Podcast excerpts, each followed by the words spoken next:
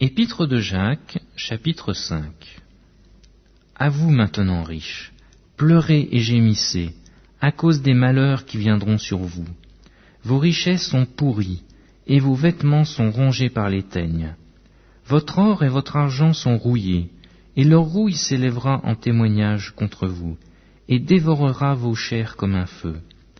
Vous avez amassé des trésors dans les derniers jours.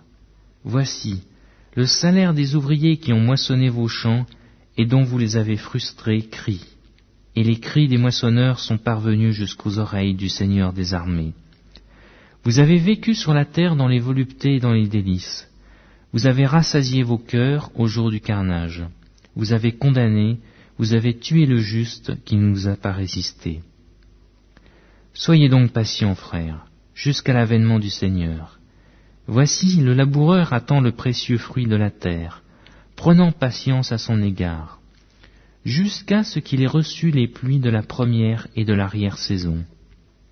Vous aussi, soyez patients, affermissez vos cœurs, car l'avènement du Seigneur est proche. Ne vous plaignez pas les uns des autres, frères, afin que vous ne soyez pas jugés. Voici, le juge est à la porte. Prenez, mes frères, pour modèle de souffrance et de patience, les prophètes qui ont parlé au nom du Seigneur. Voici, nous disons bien heureux ceux qui ont souffert patiemment. Vous avez entendu parler de la patience de Job, et vous avez vu la fin que le Seigneur lui accorda, car le Seigneur est plein de miséricorde et de compassion.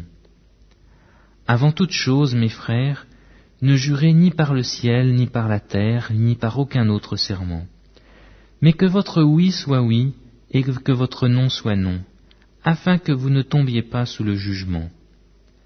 Quelqu'un parmi vous est-il dans la souffrance Qu'il prie?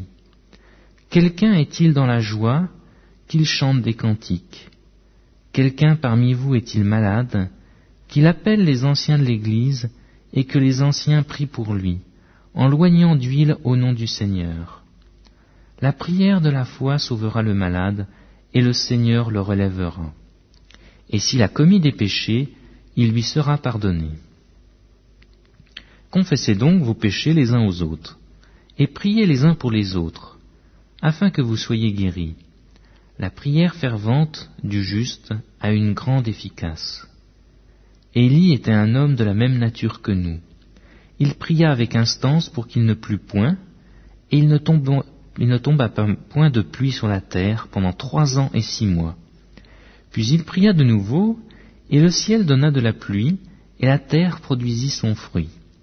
Mes frères, si quelqu'un parmi vous s'est égaré loin de la vérité, et qu'un autre l'y ramène, qu'il sache que celui qui ramènera un pécheur de la voie où il s'était égaré, sauvera une âme de la mort, et couvrira une multitude de péchés.